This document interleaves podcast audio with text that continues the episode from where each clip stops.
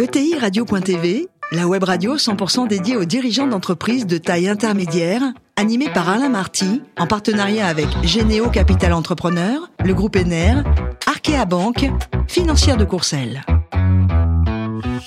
Bonjour à toutes et à tous, bienvenue à bord de TI Radio. Vous êtes plus de 43 000 dirigeants d'entreprises abonnés à nos podcasts et vous pouvez également réagir sur les réseaux sociaux. Aujourd'hui, on a le plaisir de retrouver Alexandre Monté, délégué général du métier. Bonjour Alexandre. Bonjour. Alors la compétitivité, une obsession du métier. Euh, pas une autre obsession d'abord, c'est la reconstruction d'un Mittelstand français euh, qui a disparu progressivement à partir des années 80. Euh, en 1981, euh, la France avait le même nombre d'ETI que la RFA. Et ensuite, on a totalement décroché.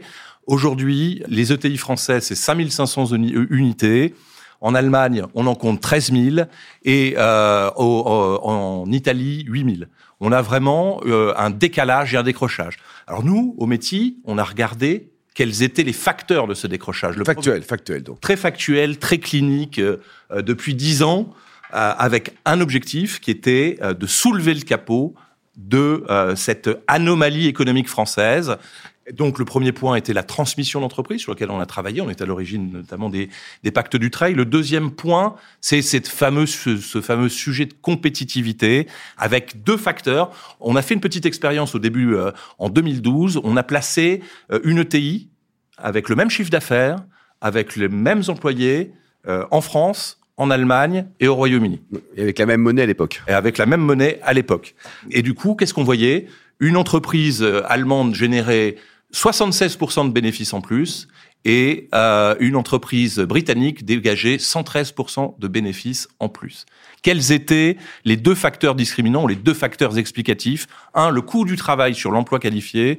Deux, la, euh, la question de la fiscalité de production. Donc pas une obsession, mais une approche très très factuelle du sujet. Et alors en quoi les ETI sont-elles si particulièrement pénalisées par le décrochage compétitif français? Ben, Les ETI, c'est des entreprises, euh, vous les interviewez euh, euh, chaque semaine, c'est des entreprises qui travaillent et produisent en France. C'est 125 000 entités sur le territoire national, en moyenne 6 à 7 sites de production sur le territoire français. Et donc elles sont particulièrement exposées au cadre concurrentiel français par rapport à nos voisins européens. Et alors Alexandre, en quoi les ETI françaises sont pénalisées? C'est quoi ce décrochage? Décrochage, il est donc sur deux facteurs, les coûts de production et euh, la question du, des, charges salariales, des charges sur les hauts salaires.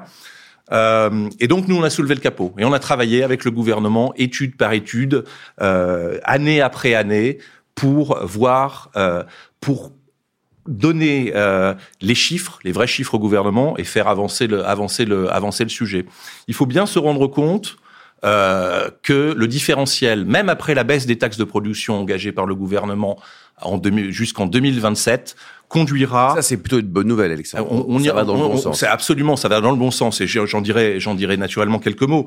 Euh, mais même avec les, les efforts euh, et la politique vraiment le changement de logiciel qui a eu lieu euh, ces dix dernières années, on a encore un différentiel de compétitivité fin 2017 de 100 milliards d'euros, notamment sur la fiscalité de production avec l'Allemagne. Et donc, ce sont des boulets au pied euh, des entreprises de taille intermédiaire en 2018, lorsque le gouvernement avait commandé un rapport de l'inspection générale des finances publiques pour euh, mettre euh, des chiffres sur cette réalité du décrochage français, euh, les ETI concentrés, donc les entreprises qui produisent, travaillent en France, 5500 unités, 55% de la fiscalité de production. 55% sur des entreprises. Imaginez si on remettait euh, nos entreprises de taille intermédiaire, nos PME de croissance dans un euh, cadre euh, compétitif raisonnablement aligné sur la moyenne européenne. Alors bien sûr, il y a eu des avancées. Le métier, comme d'autres organisations, y a, y a contribué. Et c'est depuis la suppression de la, la TP engagée en 2010, les choses, le CICE, le pacte de responsabilité, puis la baisse de la fiscalité de, production engagée par le gouvernement euh, Macron seulement en 2021, on a vraiment changé de logiciel. On a pris à bras le corps la question de la, de la question de la fiscalité de production et les choses avancent. Pour les ETI, en 2022, plus 42% d'investissement supplémentaire par rapport à 2019 qui n'était pas une année euh, modeste en matière d'investissement. Mais l'enjeu, il est aujourd'hui colossal.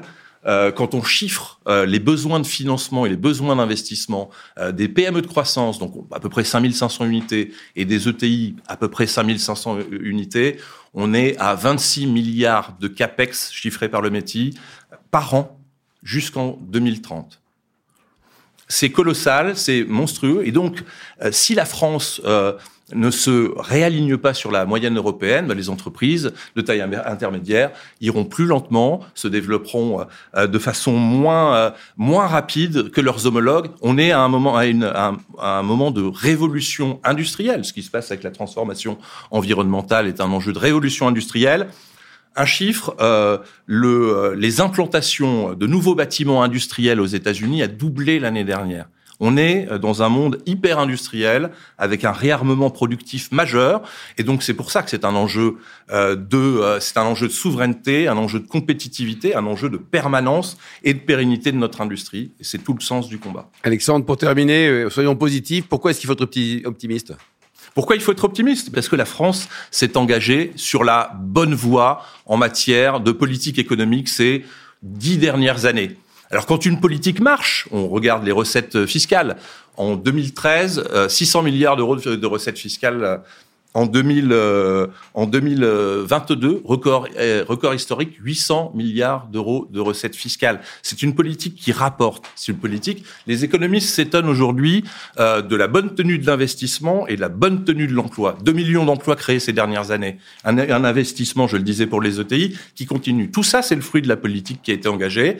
Mais euh, d'ici 2027, on aura fait un tiers de l'écart qui nous sépare de la moyenne européenne et on sera encore loin de l'Allemagne. C'est ces conditions de compétitivité dont il faut se saisir à bras le corps. Alexandre, pour terminer, donc les ETI en France, vous nous rappelez, donc vous citiez 5500 unités, combien de, de chiffre d'affaires, de volume d'affaires réalisé pour 1000 milliards de, chiffre d'affaires, 1000 milliards selon les chiffres, les excellents chiffres de Mawenzi, 1000 milliards d'euros de 1000 milliards d'euros de chiffre d'affaires euh, euh, c'est à peu près 3,5%, 3,5 euh, millions de l'emploi euh, salariés. Et international aussi 33% du CA à l'international, 40% de l'industrie. C'est la catégorie euh, d'entreprise la plus industrielle.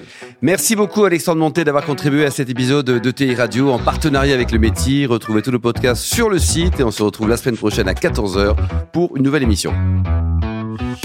L'invité de la semaine de ETI Radio, une production B2B Radio.tv, en partenariat avec Généo Capital Entrepreneur, le groupe ENER, Arkea Banque, financière de Courcelles.